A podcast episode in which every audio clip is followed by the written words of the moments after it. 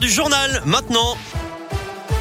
Et l'actu dans la Loire et la Haute-Loire, ça se passe avec Gaëtan Barallon. Salut Gaëtan. Salut Eric, bonjour à tous. On débute par vos conditions de circulation et toujours ces mêmes ralentissements en ce moment sur la RN 88, que ce soit dans le secteur de la Ricamarie en direction de saint avec des travaux dans le secteur, des travaux aussi entre Firminy et Pont-Salomon, toujours une seule voie pour circuler dans chaque sens et puis des ralentissements également pour cause de travaux dans le secteur 10 Saint-Jean. Soyez prudents et patients. À noter également ces perturbations à Feur. En ce moment, la circulation est coupée rue Parmentier depuis 10 heures ce matin en cause une fuite de gaz. C'est une conduite qui a été percée lors de la démolition d'un immeuble. Huit personnes ont dû être évacuées aux alentours. 12 pompiers se trouvent actuellement sur place.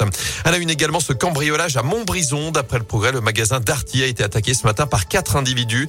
Ils ont surpris un responsable à l'ouverture aux alentours de 9 heures. Ils ont ensuite réussi à pénétrer dans le magasin pour voler des tablettes et des smartphones notamment. Selon les premiers éléments, ils n'étaient pas armés. Ils ont pris la fuite. La gendarmerie a ouvert une enquête.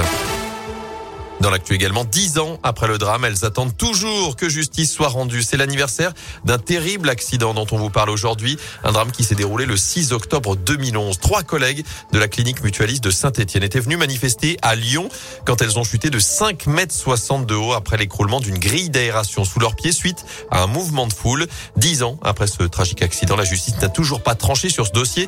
Les victimes, elles, attendent. L'une est en fauteuil roulant et ne peut plus travailler. L'autre a subi 22 fractures et leur avocat maître Karine Thibault, fulmine devant le délai qu'elle juge. Interminable, bien sûr. En dix ans, il s'est passé une enquête qui a été ouverte euh, auprès d'un juge d'instruction, qui a réalisé euh, des observations, il s'est transporté sur les lieux, il a ordonné euh, des expertises, des contre-expertises, qui n'ont à ce jour pas permis d'identifier de manière certaine et incontestable le propriétaire du fonds sur lequel était positionnée cette grille. Le juge d'instruction a considéré que son enquête était clôturée il y a maintenant un an. Après neuf années, ce dossier est en attente devant le tribunal correctionnel. Bref, nous n'aurons pas une décision définitive euh, sur le volet pénal avant malheureusement des années, ce qui est parfaitement intolérable. C'est un scandale démocratique. Et vous, retrouvez, le témoignage des victimes sur radioscoop.com. En bref, on sait combien il faudra dépenser pour les tests Covid, les tests dits de confort qui étaient gratuits jusque-là vont devenir payants vendredi de la semaine prochaine pour les personnes non vaccinées. Comptez 44 euros pour les PCR en labo, 25 euros pour les tests antigéniques en pharmacie.